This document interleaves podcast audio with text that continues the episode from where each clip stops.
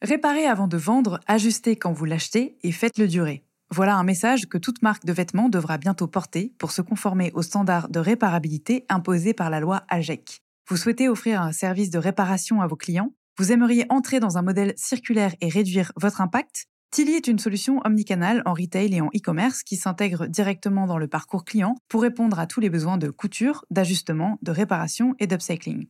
Au-delà du service digital de retouche à domicile ou en boutique pour vêtements et décorations d'intérieur, c'est aussi un outil pour démontrer vos engagements en matière de durabilité, d'amélioration de l'expérience client et d'optimisation des taux de vente et de retour. Au fil des réparations, Tilly vous permet également de collecter des données pour retracer et améliorer le produit et la chaîne de valeur dans son ensemble.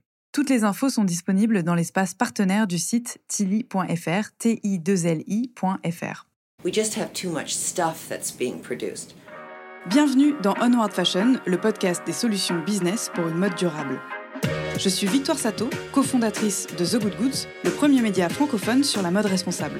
Sur ce podcast, je reçois des femmes et des hommes porteurs de solutions pour accélérer la transition de la mode et du luxe. Outils tech, conseils de marques engagées ou en transformation, partage d'expertise, ce podcast est conçu comme une bibliothèque de solutions concrètes, centralisées et immédiatement disponibles pour guider l'industrie vers un développement durable. Je vous donne rendez-vous tous les 10 jours sur la plateforme d'écoute de votre choix. Vous abonner à la chaîne présente le double avantage d'être notifié à la sortie d'un épisode et de nous soutenir en un seul clic. Nous avons également une newsletter business mensuelle à laquelle vous pouvez vous inscrire sur thegoodgoods.fr. Bonne écoute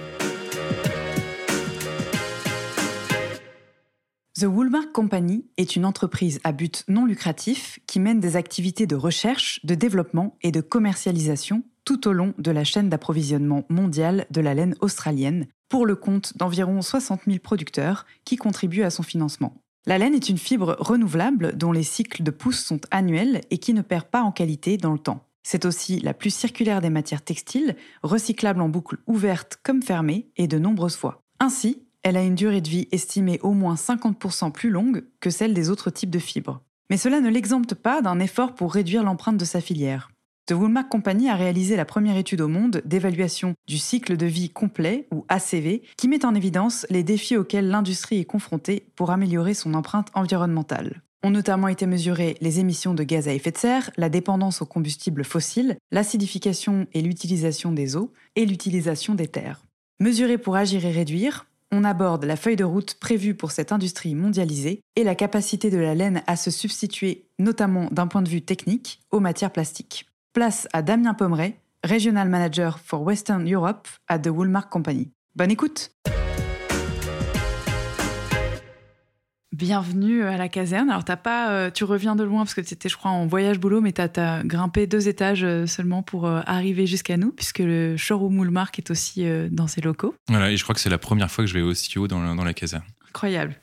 c'est facile d'explorer et d'avoir des aventures à côté de chez soi. Preuve en est. Est-ce que tu peux commencer par te présenter, s'il te plaît? Avec plaisir.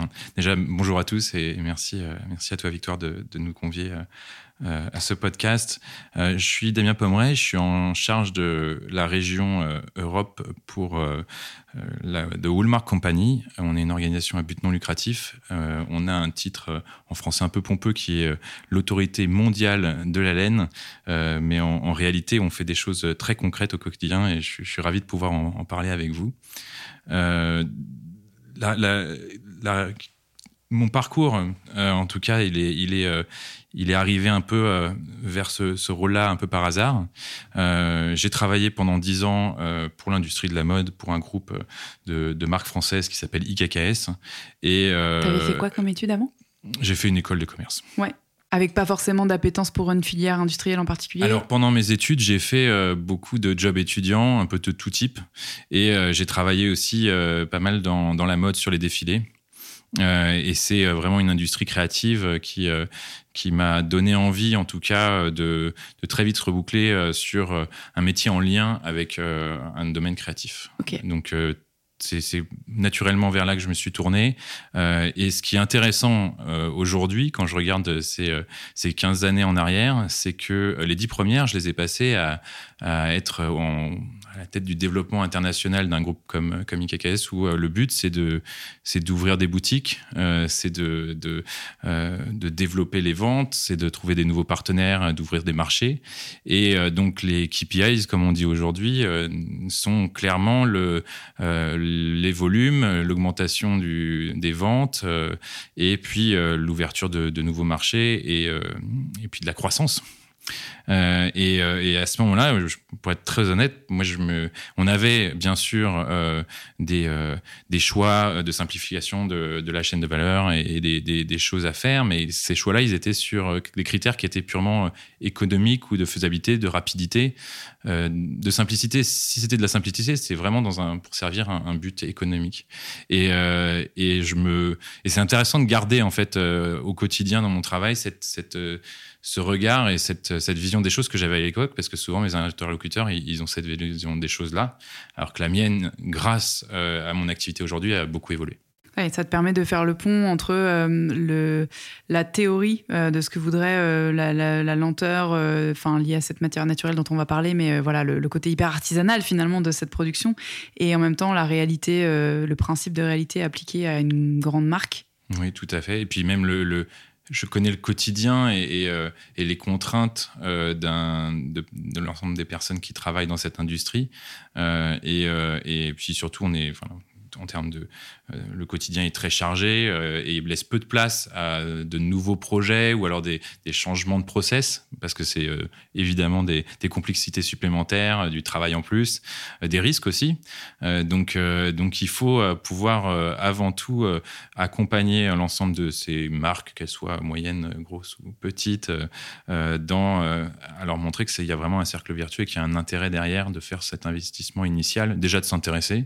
Alors aujourd'hui, l'intérêt, je pense qu'il est, il est partout, euh, mais, euh, mais aussi de se dire qu'il est possible de changer et pas de greenwasher ou de, mettre une petite couche euh, de vernis pour se rassurer et dire qu'on voilà, on peut continuer comme avant.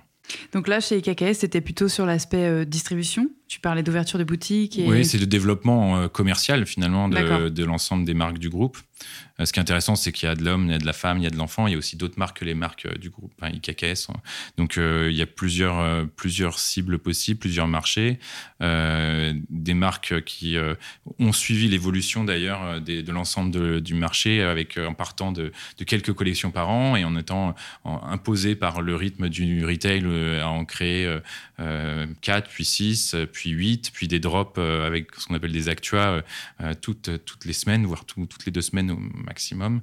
Donc, euh, donc avec euh, une production euh, et un renouveau constant qui laisse peu, en tout cas, la part à, justement à cette enfin, à tous les besoins qu'on a aujourd'hui de, durabilité, de compléter un, un, vestiaire qui soit plus durable et qui puisse tenir dans le temps. T'as quitté quand le, groupe pour aller Il y a cinq ans, un peu plus de cinq ans maintenant. Je les suis et ils évoluent euh, d'ailleurs sur le sujet et ça c'est super comme tout le monde. Euh, donc euh, et donc ça fait cinq ans et il y a cinq ans quand je suis arrivé chez Woolmark la première fois qu'ils m'ont contacté, je, connaissais le logo, je connaissais le nom, mais la réalité de ce qui se passait derrière, honnêtement, j'étais assez, voilà, je découvrais totalement. Et donc, en partant de chez IKKS il y a cinq ans, c'était des discussions, tu vois, la, RSE, c'était des sujets qui étaient euh, considérer comment, comment ça n'existait pas. Il y avait un département, on commençait à s'y intéresser. Oui, on commençait à s'y intéresser euh, clairement. Euh, après, il n'y avait pas vraiment une, enfin, tout le début de la, charte, et, après, je leur laisserai le, soin de répondre maintenant, mais c'était, c'était encore le, début d'une, d'une interrogation globale sur comment est-ce qu'on va se réorganiser pour ça. sur des groupes français avec des contraintes particulière parce que c'est pas non plus des énormes groupes.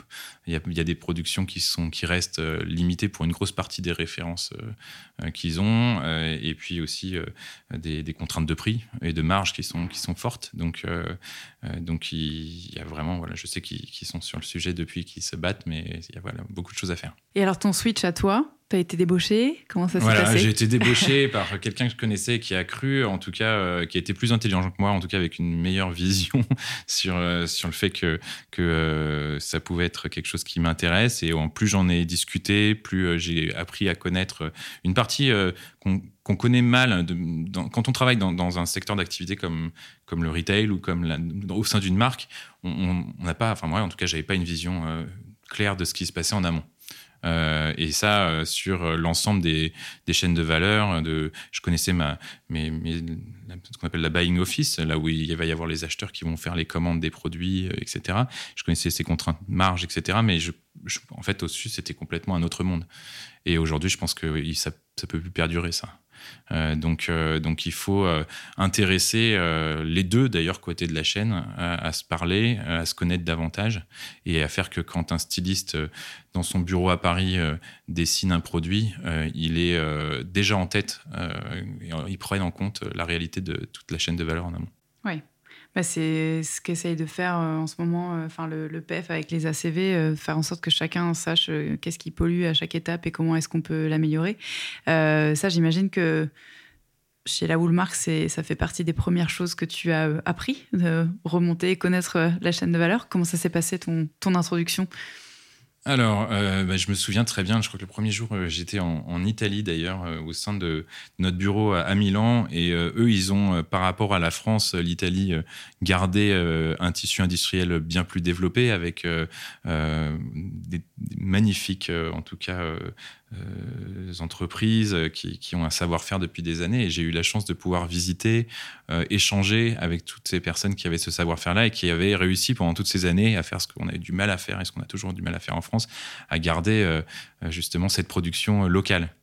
Euh, ils l'ont fait parce qu'il y avait l'industrie du luxe, etc. Et qu'ils avaient, euh, en tout cas, les, des, vrais arguments et puis surtout des clients qui étaient prêts à payer euh, ce savoir-faire et puis euh, euh, ces produits d'exception qui étaient voilà présents et puis une flexibilité une vraie pour le coup une vraie des vrais échanges entre les entre les, personnes qui créent les, les matières et puis les, les, marques qui les utilisent voilà, il y a vraiment un échange très proche qui crée un résultat, à mon avis, qui est aussi euh, unique, qui était réservé au luxe et on espère que, que ça va s'élargir aujourd'hui.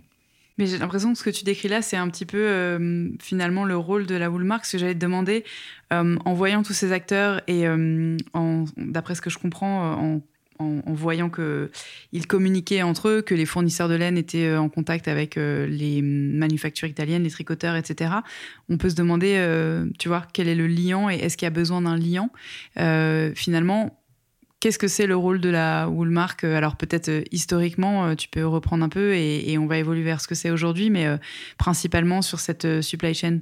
Alors, la, Woolmark, c'est une, organisation à but non lucratif qui a été créée parle de 1936, donc c'est très ancien. Et à ce moment-là, euh, en tout cas les éleveurs australiens euh, avaient déjà la vision du fait qu'il fallait, euh, en tout cas un organisme, des représentants qui puissent justement apporter de la fluidité entre tous ces différents métiers, tous ces différents acteurs.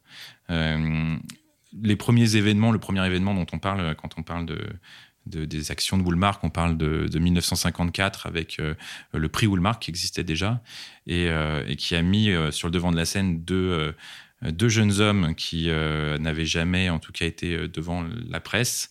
Et, et, ces deux personnes avaient 19 ans et 21 ans. 19 ans, c'était Yves Saint-Laurent et 21 ans, c'était Karl Lagerfeld ces, deux personnes-là, ces deux designers qui sont devenus des, évidemment des, grands designers avec le, toute la carrière euh, qui a suivi et qu'on connaît, euh, toute leur vie, ils ont été ambassadeurs euh, de, la laine. Ce qui à l'époque était une évidence, puisque dans les années 50-60, la laine faisait partie des collections femmes, des collections hommes, mm. de façon très large. Et puis à l'arrivée des matières pétrochimiques, progressivement ensuite, ça, ça a réduit. Et aujourd'hui, la, oui. J'avais une question sur le prix. En fait, c'était un prix de design du coup ou un prix de, tu vois, tu, parlais du, du, price. Euh, enfin, ça récompensait quoi et c'était chercher qui comme talent? Alors, ça, ça, ça, reste le même modèle aujourd'hui. Euh, à l'époque, ça, représentait, euh, c'était un, formulé un peu différemment. Il y avait un prix pour le manteau et un prix pour la robe.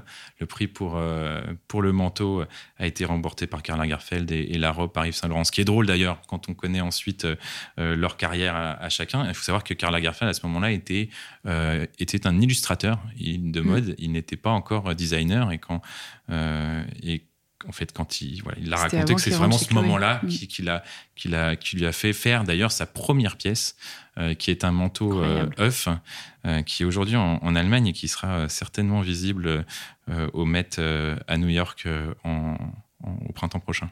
Génial. Donc alors, historiquement, tu me parles de ce prix qui faisait partie des, des, rôles. Donc l'entité Woolmark, c'était euh, le but, c'était de représenter les différents acteurs de la chaîne, de faire en sorte qu'ils communiquent entre eux, et puis en aval, qu'ils trouvent, j'imagine, des débouchés, dont des designers. Il y a un peu d'impulsion sur la jeune création, et, euh, aujourd'hui un prix un peu plus euh, tech. Est-ce qu'il y a d'autres Oui, alors il y, en a pas mal. Il y a une première mission qui est, euh, on va dire, éducation de manière générale, c'est-à-dire de permettre euh, à l'ensemble des étudiants, mais que ce soit dans la mode, mais aussi dans, les écoles de, commerce, euh, d'en apprendre davantage sur sur euh, ce qu'est la laine, ce qu'est cette euh, matière et comment elle peut être utilisée. Euh, et ça, on le fait à tous les niveaux. Donc, on le fait au niveau des jeunes créateurs, mais on le fait aussi au niveau donc, des, écoles. On le fait aussi dans certains pays au niveau des écoles d'étudiants beaucoup plus jeunes en leur donnant tout simplement euh, de la matière euh, euh, naturelle, de pouvoir de, former les, instituteurs à, en parler, à avoir organisé ou financé des, visites d'élevage, etc. Donc dans les écoles de commerce, c'est des workshops, c'est des cours, comment ça se matérialise? Il y a des, il y a des webinars, il y a des, il y a des cours, il y a des, des case studies, il y a des compétitions comme le Walmart Performance Challenge, il y a, ouais, il y a tout, tout tout type d'activations qui se font d'ailleurs euh, souvent en partenariat avec des marques de sport, euh, avec des marques de luxe. Donc euh, voilà, on prend, nous on est là pour, pour organiser, on fédère une partie de l'industrie pour, pour rendre en tout cas ces, concours les plus les plus excitants et, et, intéressants possibles. ça, c'est le point éducation. Il y a un point, tu le mentionnais tout à l'heure, plus, on va dire, corporate, ce qu'on peut appeler aujourd'hui lobbying. Et lobbying, il peut, il peut être, euh, avoir une forme euh, un peu néfaste avec euh, si on représente des mauvais intérêts. Mais si on représente les bons intérêts, heureusement que ces intérêts-là sont défendus aussi, il y, a un vrai, besoin, notamment quand on a en face des, lobbies plus forts avec des intérêts comme la pétrochimie. Et donc c'est notre mission aussi de représenter au niveau français, au niveau européen, les intérêts des matières naturelles pour qu'on se retrouve pas demain, euh, quand il y a des beaux projets comme celui de, l'affichage environnemental sur les produits textiles, de se retrouver avec des produits euh, issus euh, de l'industrie pétrole, donc clairement du plastique, mieux notés que un, produit en matière naturelle avec tous les avantages que ça. Et ça, on, remettra dans le, les notes de l'épisode la campagne récente euh, Wool euh, Not Fossil Fuel que vous avez publiée récemment et cette vidéo euh, incroyable qui est effectivement hyper efficace pour euh, faire comprendre aux gens la différence entre les matières naturelles et les matières d'origine pétrochimique, qui a été un gros carton, d'après ce que j'ai compris. Oui, ça continue. D'ailleurs, on a décidé de prolonger cette campagne. Là, l'objectif est clairement de, dans ce cas-là, de faire que les gens s'interrogent euh, euh, et, retournent un peu leurs vêtements, regardent leurs étiquettes et se demandent euh, voilà, quels, sont, quels sont les produits qu'ils portent au quotidien. On se rend compte que 85% des, des consommateurs ne le, font pas, ou aucune idée en tout cas de ce qu'ils portent.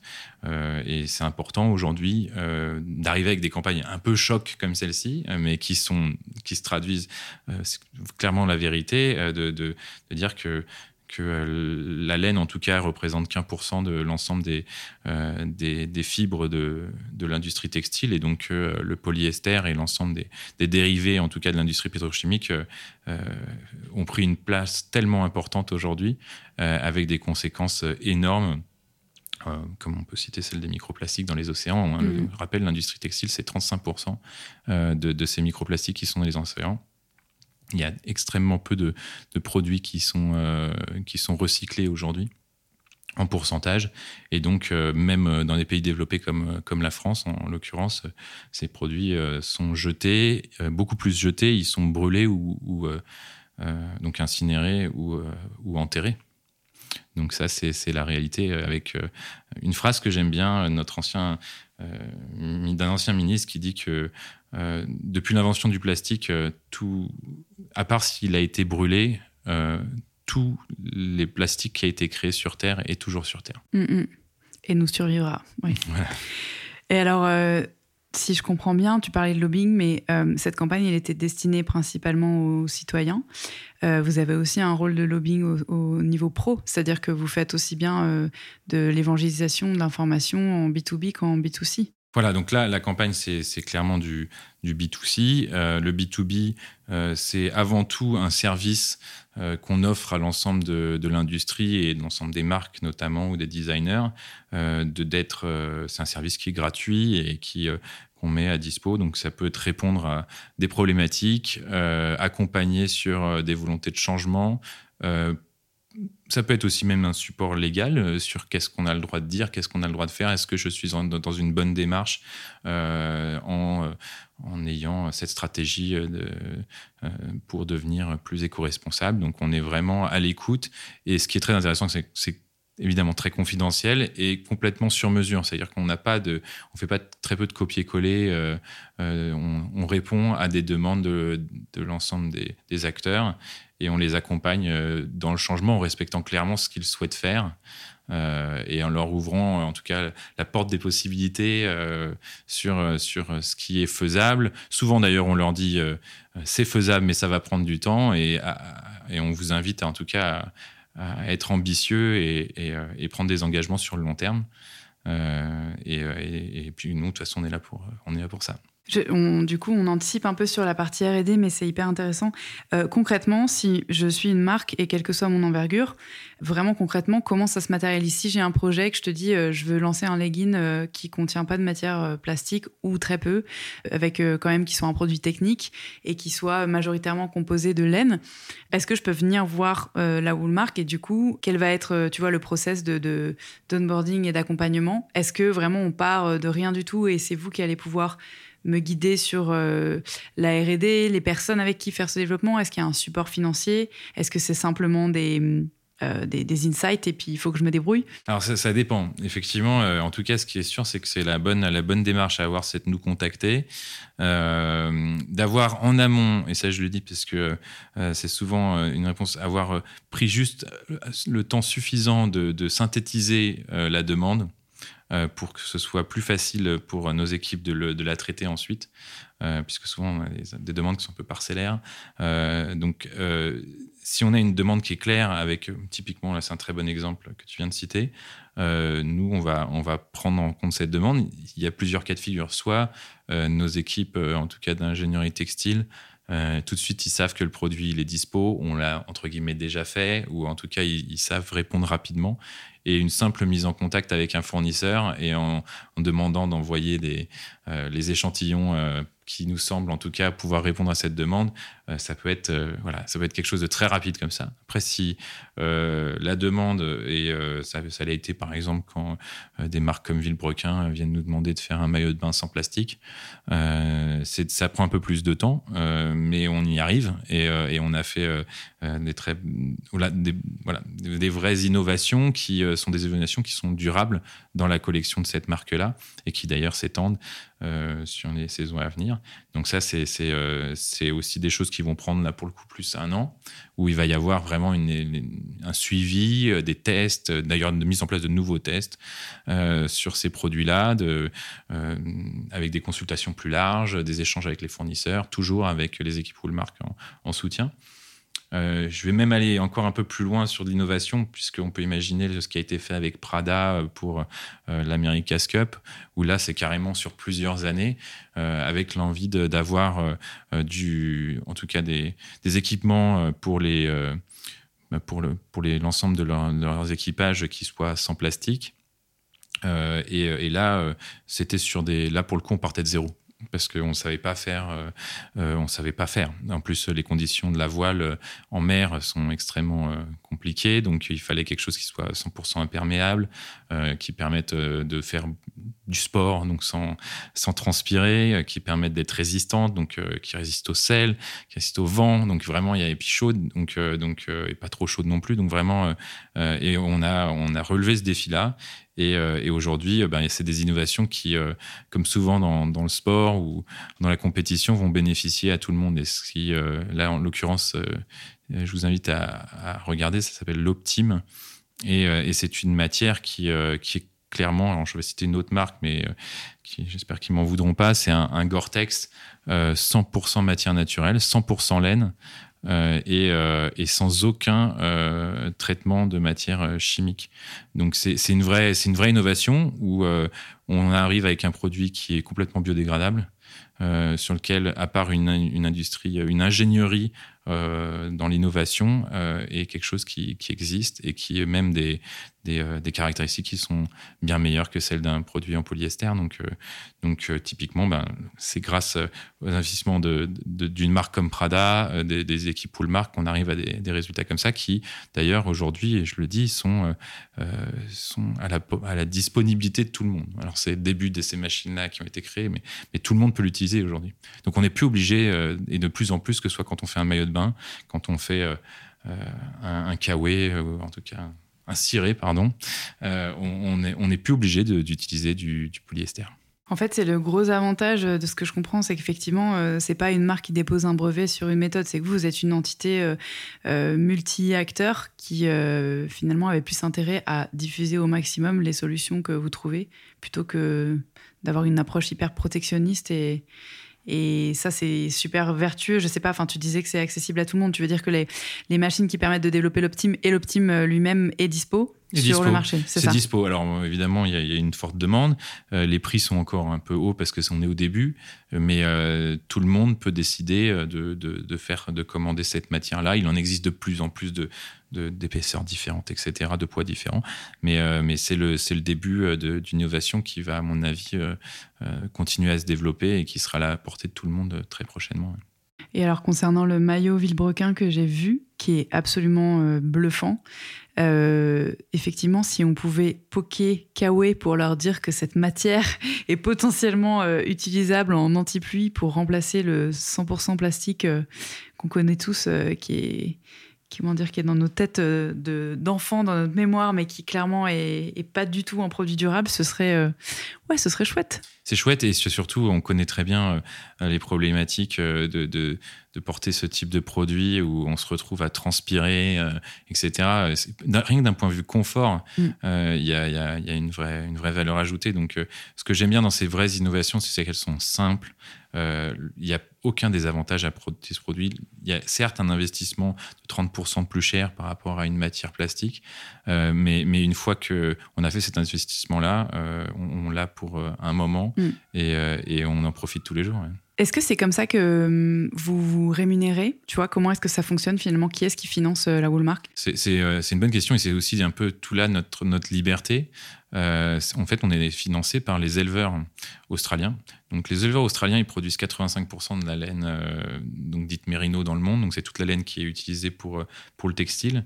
Euh, donc, pour faire simple, si vous achetez un, produit qui est 100% laine, ou en tout cas où il y a de la laine dedans, vous avez une grande partie de chances qu'elle vienne, cette laine vienne d'Australie, surtout si elle est un peu qualitative. Et, et, donc, on, a, on est déjà une organisation financée et après, à nous, euh, et notre but clairement de, tous ces éleveurs, euh, c'est de, faire que, l'industrie évolue et de l'accompagner dans son changement. Donc il y, a, deux parties. Il y a la partie euh, dont on parle beaucoup depuis tout à l'heure, qui est la partie sur les marchés, travailler avec les marques, travailler auprès du consommateur.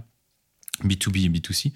Mais aussi, on a une forte action qui est de l'ordre de 40% de nos investissements sur les lieux d'élevage Donc on parle aux marques pour leur expliquer euh, qui sont nos éleveurs, comment, comment fonctionne notre matière, et puis après on parle à nos éleveurs en disant ben voilà quelles sont les marques, voilà comment est le consommateur, voilà ce qu'il veut, voilà ce qui, comment les choses évoluent, et voilà pourquoi euh, et comment. Et voilà, on va vous aider à aussi faire évoluer les, pratiques d'élevage, on va simplifier euh, la, chaîne d'approvisionnement, on va travailler avec toute la chaîne de valeur pour ben, même recycler les eaux usées, trouver des, des colorants qui soient euh, voilà, éco-responsable, voilà, toute cette partie teinture aussi. Enfin, ça, vraiment, ça touche à tous les domaines. Mais ça, je veux bien que tu ailles un peu dans le détail, euh, parce que je sais que tu as été sur le terrain, euh, en Australie notamment, et que tu nous fasses peut-être le tableau d'une ferme aujourd'hui, d'une ferme d'élevage, à quoi ça ressemble, parce que c'est vrai qu'on est, alors moins avec les matières naturelles, mais on est quand même très déconnecté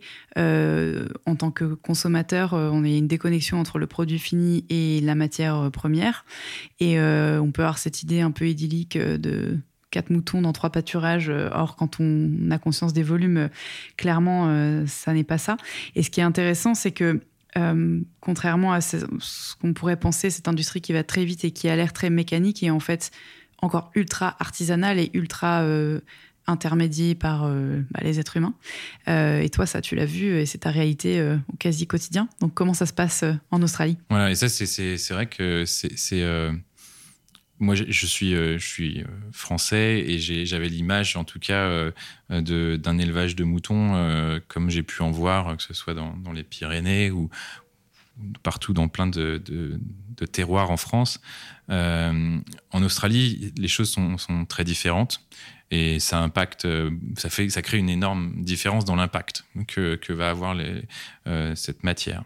Euh, la, première chose, c'est que que je savais pas d'ailleurs encore, en tout cas il y a quelques années, c'est qu'en France, on a fait le choix d'élever des moutons avec comme première caractéristique le choix de, de faire d'en faire un commerce de viande ou de lait puisqu'on a euh, quand même des fromages euh, qui sont euh, une industrie magnifique d'ailleurs de fromages qui sont issus de, de cette agriculture-là. En Australie, le choix, il y a plus de 300 ans, ça a été très clairement d'aller vers de la laine. Donc depuis 300 ans, les, élevages sont en tout cas sont, dirigés pour avoir ce, ce résultat-là. Et ça donne une qualité très différente dans les deux cas, pour la viande et puis pour, pour le lait ou, ou pour la laine. Euh, d'un point de vue géographique, euh, l'Australie, c'est grand comme les États-Unis. Euh, sauf qu'au lieu d'avoir 300 millions de personnes qui vivent, il y en a 24 millions. donc ça crée une grosse différence. Il y a de la place pour les moutons. Il y, a, de la place pour les moutons. Et d'ailleurs, l'Australie, c'est très très divers en climat. Et puis il y a des endroits où il neige, il y a des endroits assez désertiques, il y a des endroits entre les deux. Donc il y a, vraiment un peu tous les climats, arides ou, ou, très humides. Et, le mouton, il est euh, hyper euh, à l'aise dans sur tous ces climats-là. Et surtout, euh, ce qui est très intéressant, c'est qu'en France, quand on, quand on a la chance de pouvoir aller un peu dans le terroir, on voit ce, qui se passe, la réalité de, la Beauce, où, on a uniformisé, aplani, enlevé les cailloux, enlevé les arbres, et on a créé de la monoculture. En Australie, c'est sur des, des distances qui sont, qui sont d'un autre ordre. Et tout ça n'est clairement juste pas possible. Alors que, et pour vous donner un ordre de grandeur, une, une, exploitation agricole en France, elle peut faire 80, 200 hectares, 300 hectares. Euh, en Australie, la moyenne, c'est 3000 hectares. Et, euh, mais il y, en a, il y a énormément de fermes, notamment dans l'élevage de moutons, où ils sont à 40 000 hectares, 400 000 hectares voire euh, un million d'hectares. Donc, euh, on se retrouve avec des surfaces dans la ferme dans laquelle j'étais euh, il y a quelques mois, où c'est un endroit, il faut imaginer qu'il n'y a, pas de route, il n'y a pas de, on capte pas le, aucun service de téléphonie mobile. il y a, on, voyage en 4x4 et sur une, surface comme 4 fois la taille de Paris, il y a 6000 moutons. Et on pourrait d'ailleurs penser, ce que moi je me pensais d'ailleurs encore voir il y a quelques semaines, des, un un troupeau de moutons au milieu de ces, euh, ces 40 000 hectares. En fait, pas du tout. Ils sont, euh, ils sont par petits groupes de, de 3 à 10. répartis sur, sur cette, ce tiroir-là. Donc c'est vraiment à l'inverse d'un élevage intensif de monoculture. Pour le coup, on est vraiment sur l'élevage extensif et l'impact d'un animal sur un milieu naturel aussi grand est très divers. Ça apporte des problématiques qui ne sont pas du tout les mêmes qu'en France, euh, où euh, le, mouton va pouvoir être mis euh, l'été dans un petit pâturage qu'on va changer régulièrement. qu'on va pouvoir aller voir tous les jours et puis qu'on va mettre dans une bergerie l'hiver parce qu'il fait trop froid en Australie. le mouton, il est dans la nature, été comme hiver, et euh, on va pas le voir. On le récupère euh, une fois tous les 9 à 10 mois pour le tondre et le reste du temps, euh, il fait sa vie et la vie dans la nature, bah, elle, est, super et en même temps, de temps en temps, un peu plus compliquée. Donc on peut avoir, y a, ils vivent avec des, aigles, avec des animaux, ils sont un des éléments de, la vie là-bas. Donc, donc on peut pas, en termes d'animal welfare, il y, a des, difficultés sur le fait qu'on peut pas les soigner quand ils sont malades, par exemple. Donc, c'est complètement un autre monde et je trouve que c'est passionnant parce qu'on imagine que euh, le mot animal welfare va toujours un peu dans, un sens initial où on se dit il faut prendre soin des animaux. Et après euh, on pense que bah, c'est bien s'il est euh, je pense que c'est bien quand il est dans la nature.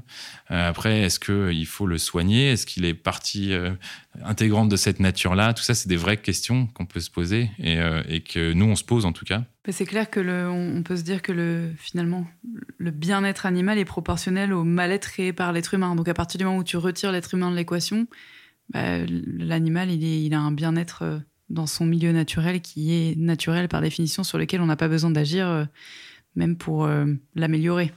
Après, alors il y a une question qu'on va peut-être, qui est touchy et qu'on va peut-être amener maintenant, mais on a beaucoup parlé de mulesing ces dernières années et, et ce qu'on pouvait reprocher justement à l'industrie euh, à cette industrie, c'était le fait qu'il y ait la main de l'homme qui agisse sur l'animal. Donc, euh, technique qui consiste à scalper l'arrière-train pour euh, faire en sorte que les parasites évitent de s'y loger.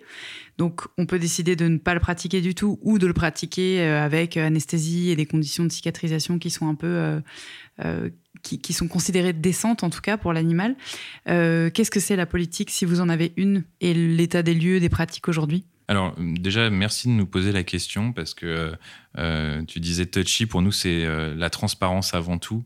Euh, c'est simplement un, sujet sur lequel, en tout cas, nous, on ne nous donnait pas la parole il y a quelques temps, on ne nous la demandait pas, et les marques ne voulaient pas en parler, etc. Aujourd'hui, nous, on, pense qu'il faut avant tout justement ouvrir toutes, ces informations-là, et, et c'est comme ça que nous, ça nous permet d'avancer aussi.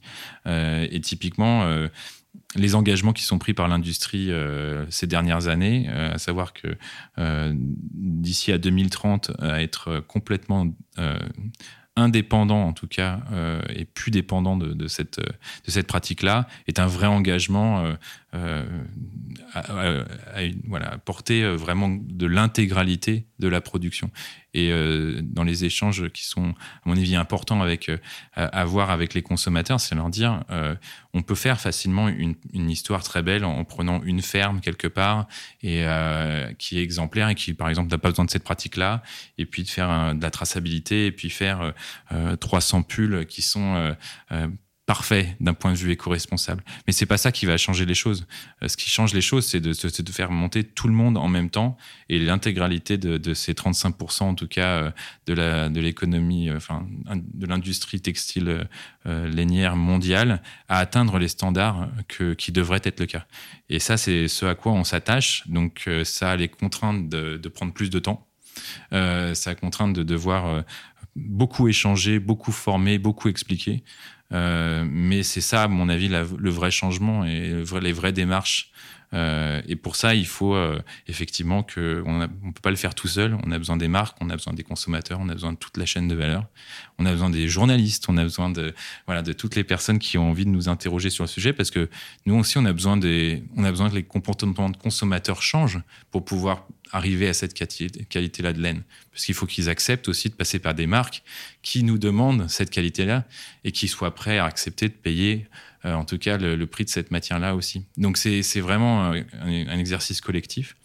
Et, euh, et, donc sur cette question du museling, euh, l'Australie est le plus gros producteur mondial de ce qu'on appelle museling free donc la laine qui n'a pas recours à cette pratique, tous les ans, et on fait un calcul très précis, de reporting, on voit que non seulement ça évolue et ça diminue, mais ça devient de plus en plus. L'évolution se fait de plus en plus rapidement. Il faut penser aussi que dans n'importe quelle évolution, c'est comme une ferme qui vient de devenir, de devenir biologique, c'est qu'elle va pas, elle, va pas passer biologique du jour au lendemain. Et on va pas, un mouton vit 7 à 8 ans, on va pas, on va pas, on va pas tuer les moutons qui, qui, qui, ont eu recours à cette pratique. Et on va attendre 7 à 8 ans que l'ensemble de l'exploitation et euh, du troupeau euh, puisse. Donc voilà, c'est une démarche qui est plus longue, mais qui est plus qualitative et qui est vraie surtout. Et il faut, faut prendre en compte euh, que l'engagement du consommateur, comme des marques, comme des, de l'ensemble de la chaîne de valeur et des, éleveurs, c'est vraiment sur une démarche long terme. Et donc là-dessus, cela reste une pratique chirurgicale, même sous anesthésie, qui n'est pas une solution à long terme.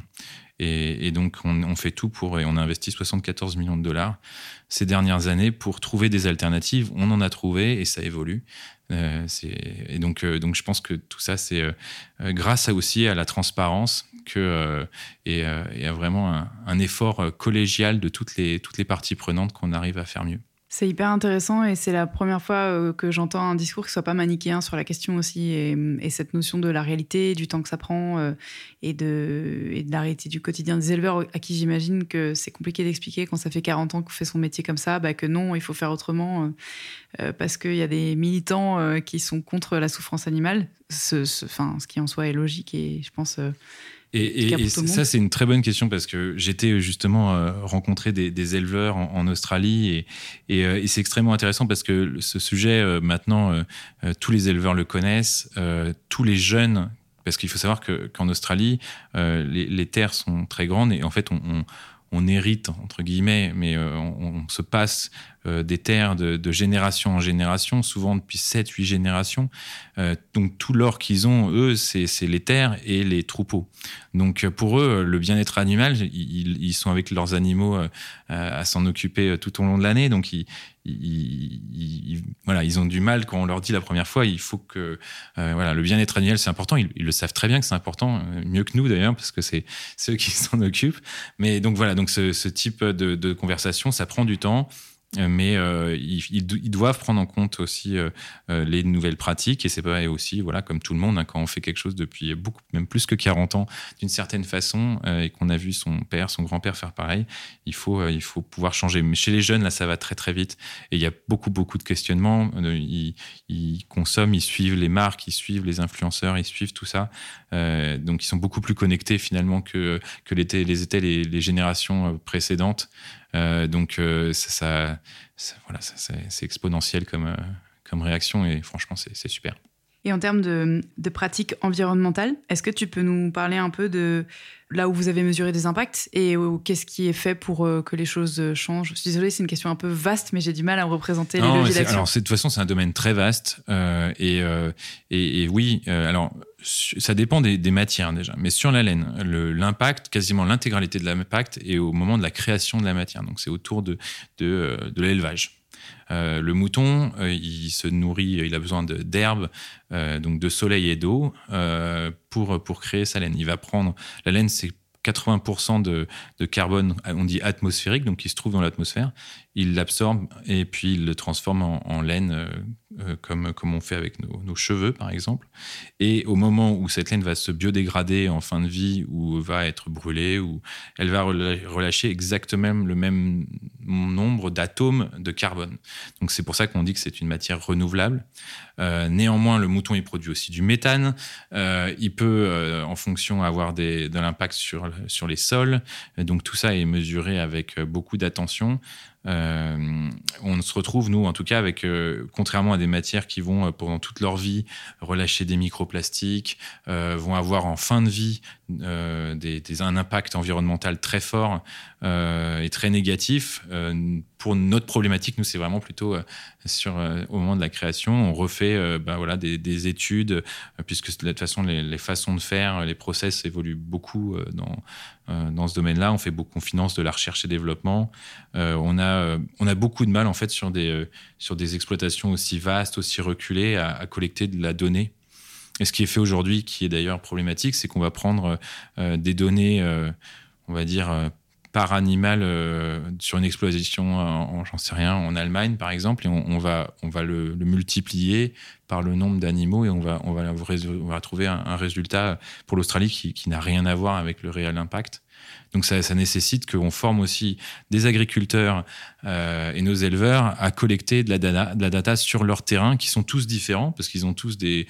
Euh, les moutons ne se nourrissent pas de la même herbe, ils ne vivent pas dans les mêmes conditions climatiques, euh, ils font pas le même nombre de, de kilomètres par jour, donc c'est vraiment très compliqué. Et tout ça, on est au balbutiement de tout ça, mais c'est nécessaire pour vraiment qualifier l'impact et voir comment est-ce qu'on peut le réduire.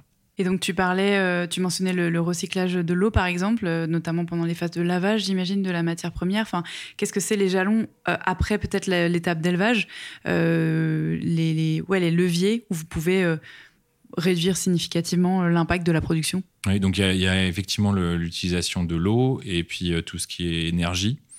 Euh, donc, euh, donc ça, c'est vraiment euh, sur chaque étape et on a des bureaux en Chine notamment parce qu'il y a une partie du traitement qui se fait majoritairement sur ces zones-là où on va avoir justement des, des, investissements sur de la recherche et développement pour faire évoluer les pratiques existantes.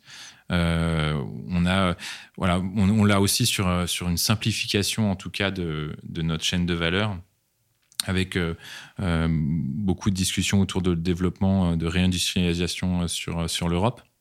parce qu'il existe quelques unités de lavage, mais qui ont disparu avec le temps. Et, le reste de la filière est vraiment anecdotique aujourd'hui, alors qu'il faut faut le redévelopper. Et ça, le consommateur en a conscience, le souhaite, les marques aussi. encore une fois, un changement comme ça, il faut l'opérer dans le temps pour plein de raisons. Déjà parce que ça n'existe, que ce soit un savoir-faire ou une industrie qui n'existe pas, on ne peut pas la créer du jour au lendemain. Sinon, on va créer de toute façon un impact parce qu'on va faire mal les choses qui sera plus négatif. Et puis, il faut penser aussi aux familles qui vivent aujourd'hui de ce commerce-là. Donc, ça veut dire que si on décide, comme ça a été le cas pour Moer, euh, il y a quelques années, du jour au lendemain, euh, où il y a H&M, Topshop, euh, CA qui annoncent collectivement qu'ils arrêtent soudainement l'utilisation du Moer, quid des familles qui vivent de ça, euh, de, du, de l'éducation des enfants euh, qui vivent, euh, des familles qui vivent de ça. Et donc, ça a été une, vraie catastrophe. On ne veut pas reproduire la même chose. On veut accompagner les industries en Asie qui font ça pour déjà faire mieux sur place et diversifier en même temps pour que tout le monde s'y retrouve. Et je pense que c'est la seule solution.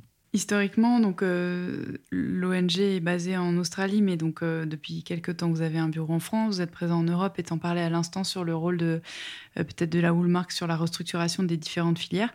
Est-ce que tu peux nous faire une cartographie des, différentes des différents élevages de laine un peu partout dans le monde, peut-être les différentes espèces de moutons parce que toutes ne sont pas aptes à donner les mêmes qualités de laine à usage textile. Et puis, euh, je ne sais pas si tu as quelques datas à nous partager, tu vois, même en termes de volume de production, euh, de, de, chiffre d'affaires représentés. Mmh. Alors, je pourrais pas faire une cartographie complète, mais ce que je peux, euh, ce que je peux, ce que je peux partager, c'est le fait que donc, on va dire qu'il y a 60 000 exploitations agricoles euh, d'élevage de laine euh, en, de moutons en Australie. Euh, ça représente 68 millions de moutons. en France, on est à 5,5 millions de moutons pour donner un, écart. C'est pas mal. Proportionnellement au territoire, c'est pas mal. Bien. Ils, font, ils font très peu de laine, par contre, et des, laines qui n'est pas, pas de la qualité qui permet d'en faire des vêtements, mais qui peut et qui est utilisée, par exemple, dans les, dans les futons, d'ailleurs très haut de gamme, japonais. Donc, euh, euh, voilà, la laine française peut aussi servir dans, l'isolation, dans plein d'autres, domaines. Euh, et puis pour certaines, parce qu'il reste quand même des mérinos à, Arles, notamment les mérinos d'Arles, qui, peuvent, faire, qui font des, qui, ont une qualité bien, suffisante pour faire, des, pulls et du textile.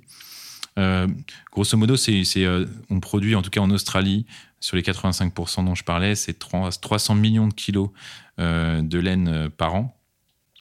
Euh, et euh, on va dire que, que 98% de cette production est exportée, euh, en tout cas en dehors de l'Australie.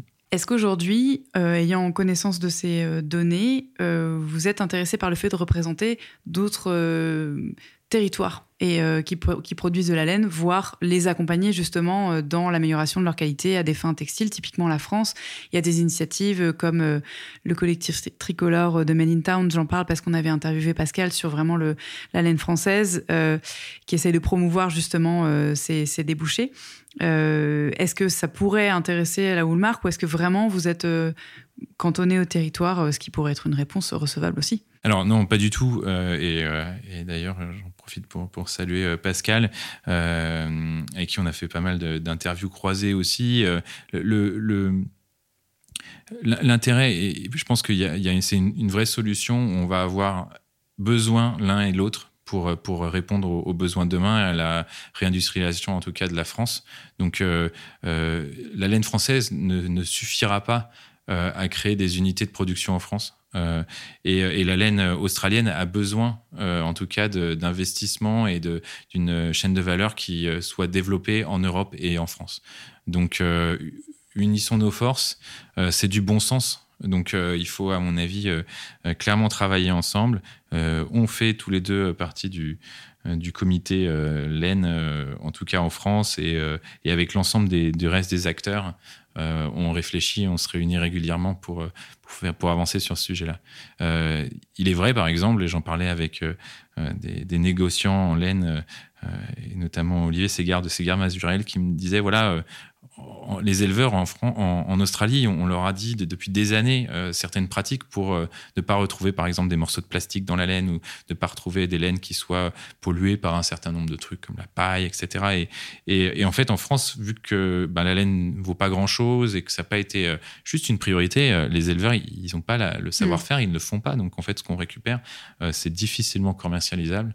Et, et, donc ça là-dessus, on, nous, on, sait faire. Donc, euh, euh, c'est avec grand plaisir qu'on partage justement cette connaissance pour, pour avancer ensemble. Aujourd'hui, comment est-ce que ça se passe euh, en termes de coûts? Qui est-ce qui régule le marché? Comment sont fixés les prix, les cours? Alors, la, laine reste une commodité qui, qui fluctue beaucoup.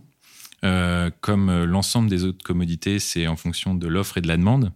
Sauf que, comme c'est matière naturelle, on, elles dépendent de, des conditions climatiques, euh, elles dépendent de, euh, de, beaucoup, de beaucoup de facteurs euh, qui font qu'on on ne connaît pas en avance quelles vont être les quantités produites. Euh, et on, ne connaît pas aussi en avance quels vont être euh, les besoins du marché, surtout euh, si longtemps en avance. Donc ça fluctue pas mal. typiquement, on pourrait se dire qu'aujourd'hui, dans, le climat qu'on connaît, tout augmente. le prix de la laine baisse, par exemple, en ce moment.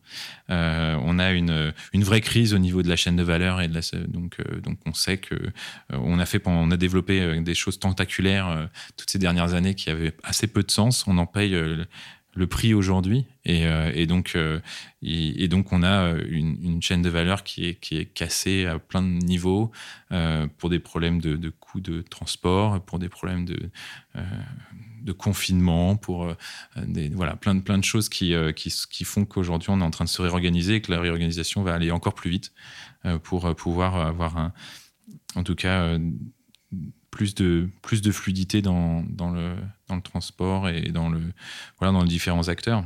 Je pense que c'est juste un retour à ce qui devait être. Oui, effectivement. Mais si c'est le cas, ça veut dire que cette matière a de beaux jours euh, devant elle. On euh, est-ce que tu peux nous rappeler, euh, en termes vraiment de, de, certification, euh, ce que représente aujourd'hui le label, que ce soit pour une marque ou un conso, quand on achète de la laine certifiée ou le marque, et il y a plusieurs labels d'ailleurs, qu'est-ce qu'on achète? Euh, c'est une bonne question. Euh, alors, pour euh, parler un tout petit peu d'histoire, ce qui s'est passé, c'est que dans les années 5, 60 et 70, donc l'arrivée massive de ces nouvelles fibres innovantes en polyester, tout issu de l'industrie pétrochimique, avec toutes les, variantes qu'on a eues depuis, en fait, le consommateur était perdu. Il n'arrivait plus à, faire la, voir, en tout cas en magasin, la différence entre une matière naturelle et, euh, une matière qui ne l'était pas, euh, une matière synthétique. Donc, il y a eu le, premier, voilà, l'idée de, marquer euh, et d'aider le consommateur à faire le bon choix à ce moment-là, en tout cas faire le choix en connaissance de cause. le deuxième point, c'était qu'il y avait aussi une autre révolution à ce moment-là, c'était l'arrivée des machines à laver. Et donc, il a fallu faire des développements sur ces premières machines à laver qui étaient assez dures pour, pour les, pour les matières naturelles, puisque c'était des détergents, en tout cas des lessives, et, voilà, qui, étaient euh, au début de ce qu'on sait faire maintenant. Et donc, euh, il a fallu aussi euh, aider le consommateur à dire que une matière naturelle, elle peut se laver en machine. parce qu'on sait qu'on est tous un peu feignants et que, et que finalement, si en plus de, on, on, a une contrainte derrière dans, dans le, dans, l'utilisation, euh, ça, ça va pas, ça va pas nous aider dans, dans, la bonne direction. Donc tout ça a été fait à ce moment-là pour ça. Donc euh, pour un niveau de qualité, euh, de reconnaître les matières naturelles et puis pouvoir aider le consommateur à les entretenir. Euh, Aujourd'hui, la démarche, elle est complètement différente, parce que évidemment, ça existe toujours. Vous avez certainement chez vous regardé euh, une, un logo Woolmark sur votre machine à laver, peut-être même sur votre lessive. En tout cas, ça existe, mais c'est pas le gros de ce qu'on fait aujourd'hui. Et ce qu'on fait, c'est de, de, travailler sur sur la qualité, euh, sur euh, aider euh, l'ensemble de, de la chaîne de valeur à avoir un produit déjà qui euh, soit réellement avec le taux de composition qui est annoncé je vous, voilà, je vous dévoile rien en disant que, que, c'est très rarement. Euh, voilà, mhm. exactement. Puisque personne va aller envoyer son, son produit euh, dans un labo pour euh, voir ce qu'il en est. Nous, on fait ça. Euh, on fait donc on, vérifie que les euh, que les, textures euh, ne sont pas nocives, la teinture n'est pas nocive pour l'environnement, mais pas nocive aussi pour votre peau. on s'assure que le pull, par exemple, après deux lavages, ben, les coutures vont tenir, et donc vous allez faire un investissement dans une matière naturelle, mais aussi dans un produit que vous allez garder longtemps. Donc tout ça, ça, ça impacte, voilà, sur, c'est ce que nous on garantit progressivement, on fait rentrer aussi euh, des, des, notions on va dire plus RSE et euh, euh, autour du bien-être animal. Euh, par exemple, Woolmark, une des premières choses du, label, c'est que la laine est sur, vient d'un animal qui est sain et vivant. c'est pour ça qu'on ne peut pas labelliser une peau lainée, par exemple. Euh, donc ça, c'est les engagements de, Woolmark depuis le début. Euh, et puis on est en train de, travailler là sur euh, sur toute une évolution de l'ensemble du programme pour encore davantage de traçabilité, voire une traçabilité complète, et aussi de pouvoir avoir la possibilité de s'associer à l'ensemble des autres euh, certifications qui existent, mais surtout de s'assurer que ces certifications euh, payantes pour le coup, puisque la note est gratuite, euh, et on sera un peu le, on, est, on est garant du fait que ce qui est certifié est, bien la réalité. Donc c'est une certification produit, enfin matière et produit. Tu peux l'avoir sur les deux. C'est ça. Si on voilà, le dernier, de toute façon, le dernier produit est toujours testé. D'accord. Donc ça veut dire que on peut avoir un fil labellisé Woolmark si on en si on en fait un tricot, le tricot n'est pas labellisé Woolmark, sauf s'il y a des tests qui sont réalisés dessus. Et euh, tu parlais de traçabilité. Euh, aujourd'hui, c'est quoi les outils que vous avez euh, à dispo et ceux sur lesquels vous travaillez? Je sais que, hum, par exemple, le label Nativa, donc qui est encore un autre label pour de, micro mérino hyper précieux, et s'appuyer sur la blockchain, par exemple, c'est un outil parmi d'autres. Est-ce que vous, il y a quelque chose euh, alors, euh, alors, on prend clairement, euh, de toute façon, dans tous les, on travaille avec les, personnes qui ont, qui ont déjà réalisé sur d'autres industries ce, travail-là, par exemple le diamant. et, voilà des, des, des, des, entreprises qui ont la connaissance de développer cette technologie. On, on, part évidemment sur la blockchain parce qu'on pense qu'il n'y a pas de possibilité sur une diversité de produits aussi grande. on ne peut pas certifier qu'un produit a été euh, euh, euh éco-responsable si on ne connaît pas l'intégralité euh, des, des, mains dans lesquelles il est passé et de comment ces personnes ont travaillé, comment elles ont retraité leurs eaux, comment elles ont, d'où vient l'électricité euh, euh, qu'ils ont utilisée, etc. Donc euh, évidemment la blockchain, une blockchain d'ailleurs, peut-être un peu technique, mais qui est qui, qui n'est pas une blockchain ouverte comme on peut l'avoir sur certaines crypto-monnaies qui polluent énormément, mais c'est une blockchain fermée, c'est des nouvelles innovations qui pour le coup ont une consommation énergétique divisée par 3 milliards, je crois. Donc, euh, donc euh, c'est dire d'où ça part. c'est dire, oui, non, voilà, mais c'est complètement aberrant euh, ce qu'on a créé il y a une quinzaine d'années, mais maintenant, évidemment. Donc, on prend tous ces critères-là. Pour nous, et là, je m'avance peut-être en tant que c'est plus ma pensée personnelle, mais il n'y a pas de, il n'y a pas de, de, futur pour voilà d'un claim éco-responsable ou sustainable s'il n'y a pas une vraie traçabilité derrière, hmm. non falsifiable. Je suis bien d'accord. Euh, Est-ce que vous avez euh, une position sur euh, la laine recyclée et le recyclage dans la laine? Parce que c'est une des matières les plus recyclables quand elle n'est pas mélangée. Et a priori, c'est une des options écologiquement les plus vertueuses aussi dans ce domaine textile. Oui, le, le, le, recyclage, c'est, euh, à mon avis, on est vraiment aux toutes premières étapes. Mm. Évidemment, la laine se recycle extrêmement bien et d'ailleurs beaucoup plus recyclée que le reste des, des autres matières. Il n'en est pas moins difficile aujourd'hui. Euh, il y a beaucoup d'investissements qui sont faits sur ce qu'on appelle le défibrage. Euh, on a des difficultés, mais ça c'est pour les, tous les produits, euh, de pouvoir trier une fois qu'ils arrivent dans des centres de tri. On ne va pas tester tous les produits pour savoir quelles, est, en sont leurs compositions. Il y a beaucoup, beaucoup de mélanges. Donc il y, il y a vraiment un travail de fond sur la technologie et l'innovation de pouvoir défibrer et recréer un nouveau produit. Euh, on le fait très bien sur du 100% mérino aujourd'hui, euh, mais ça devient plus compliqué quand c'est des mélanges. Euh, donc je vous invite d'ailleurs au passage à consommer du 100% la matière, peu importe que vous choisissez, mais 100%, quelle que soit la matière, mais notamment et du 100% mérino si vous en avez la possibilité. Euh, là, ça se biodégrade complètement, euh, c'est bien meilleur pour vous et c'est beaucoup plus simple à recycler. Si en plus il y a un logo Woolmark, on en parlait récemment avec euh, des personnes qui travaillent dans les centres de pour eux, c'est quand ils voient un logo Woolmark Pure Merino Wool, ils, ils sont, extrêmement contents parce que ça veut dire qu'ils savent exactement où mettre le produit, ils savent qu'ils vont pouvoir le recycler correctement. Euh, et c'est n'est pas le cas malheureusement des autres produits. Donc il y a aussi un effort qui est à faire. Et ça, c'est l'effort qu'on fait euh, en discutant avec euh, les studios des, des, grandes maisons, que ce soit LVMH euh, comme d'autres, en disant voilà. Euh, leur expliquer comment fonctionne la et puis d'expliquer aussi que il faut qu'au moment de la création d'un design, on peut faire, on peut éco-concevoir un produit pour qu'il soit plus facilement recyclable.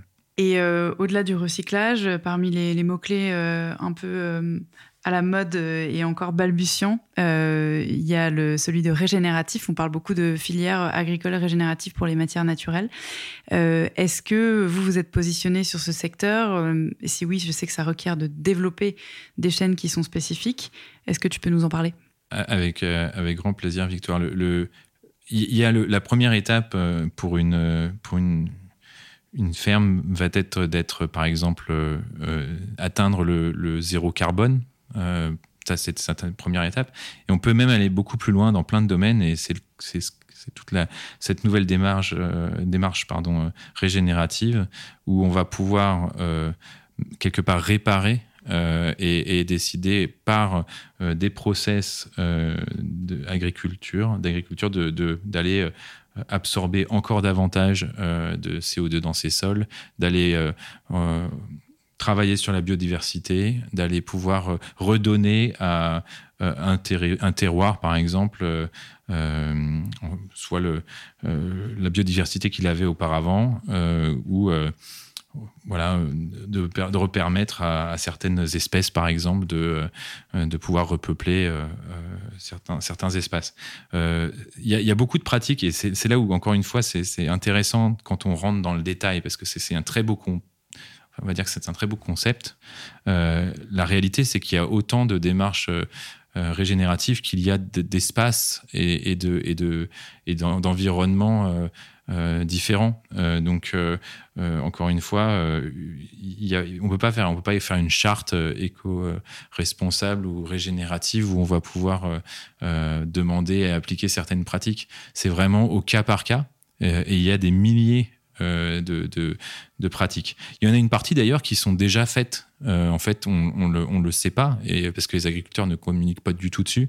Mais eux-mêmes, ils savent très bien qu'un certain nombre de, de, pratiques sont nécessaires, nous simplement pour pour garder leur, leur sol en vie.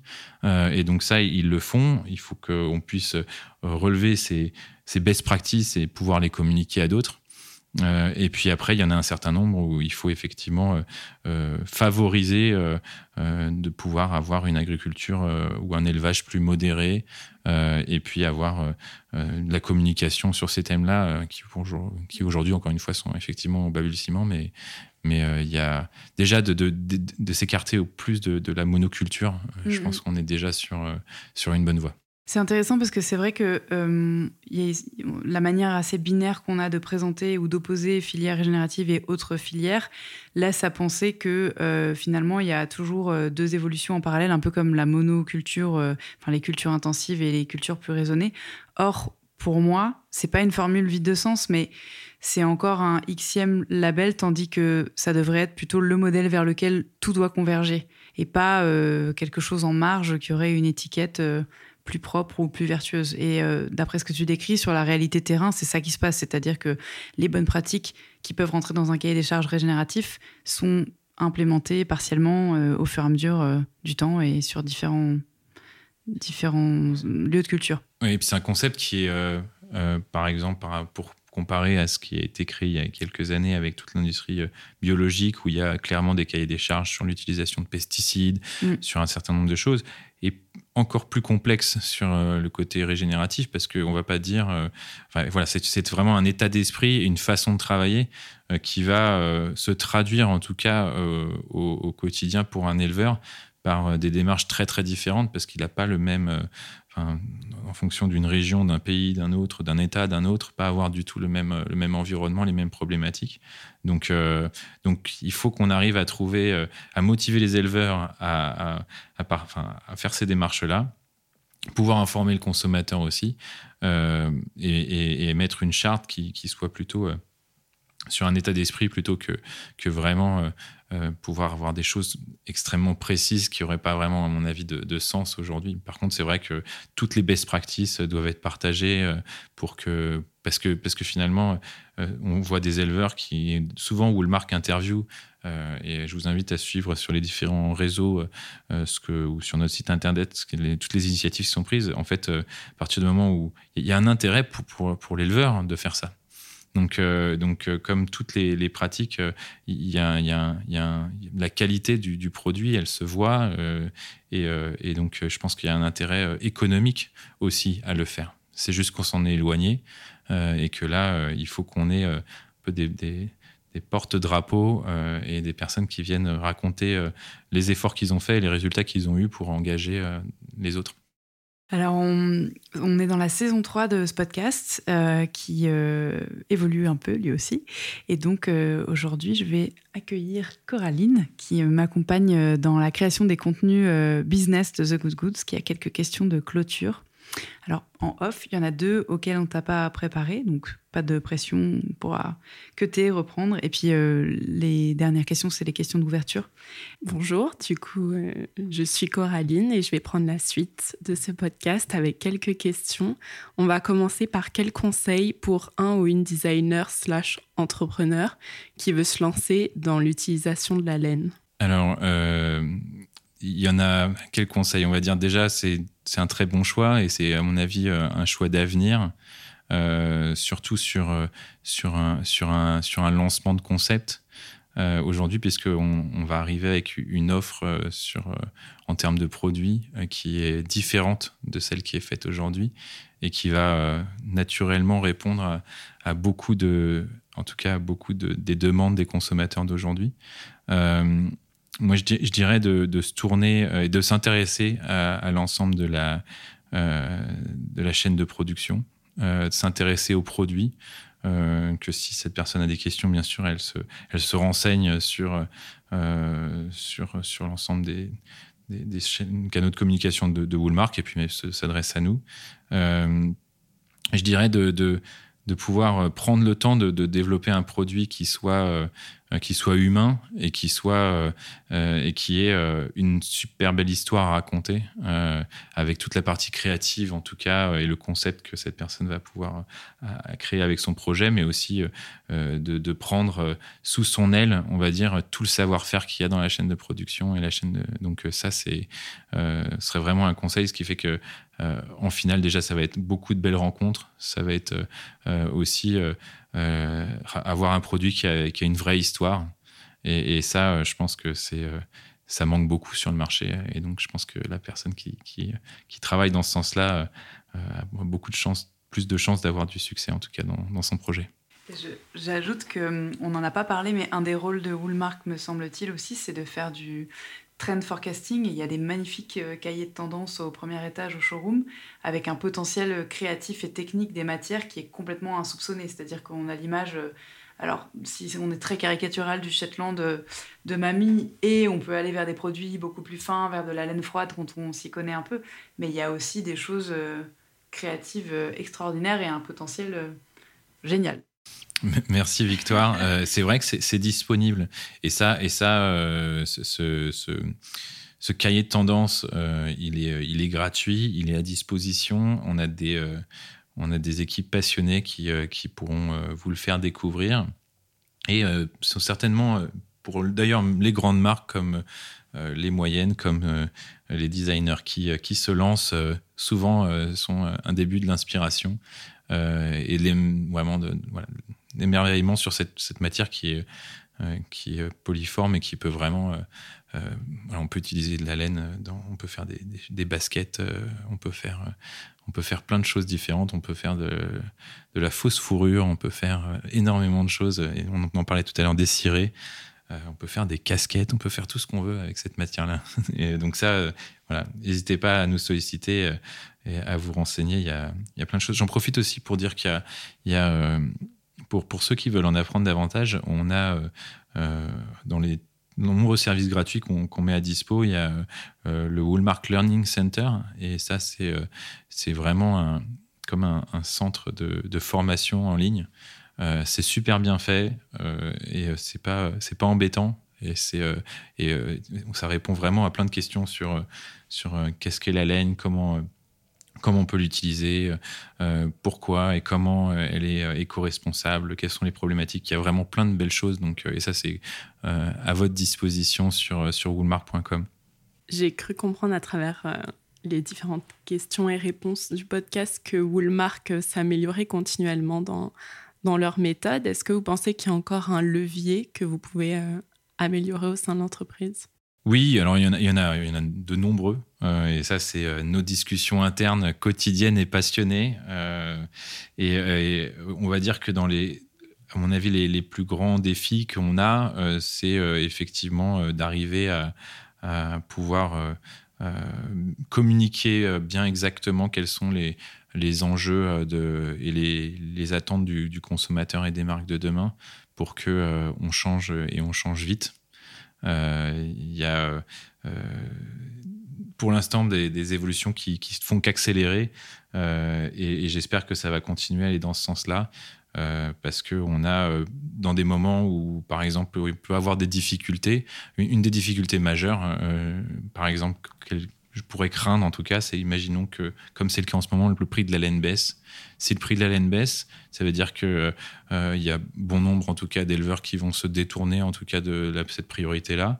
Euh, ça veut dire aussi que euh, ben il n'y a, pas une volonté des, grandes marques, des grands groupes, comme de l'ensemble des acteurs, de, se tourner vers cette matière-là. Et donc, du coup, ça va être un peu la priorité quand on n'a pas de revenus. C'est pas forcément de, pouvoir, en tout cas, s'engager, de faire des frais en plus pour dans ce niveau des exploitations et, et investir. Donc, donc là, pour moi, euh, c'est aussi notre engagement euh, à, pouvoir avoir un, à prouver qu'il y a une vraie valeur sur cette matière-là et faire que, euh, que le, prix soit d'avoir un, niveau de revenu correct, nous permette de continuer à avancer.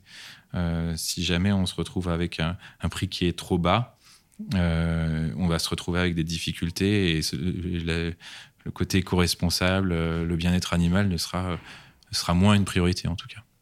Quelle entreprise ou organisme manque à l'industrie de la mode selon vous?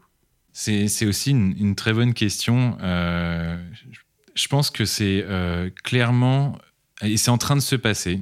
Euh, je pense que c'est c'est pas une, il manque pas, il manque pas un, un acteur, il manque du lien entre tous les acteurs.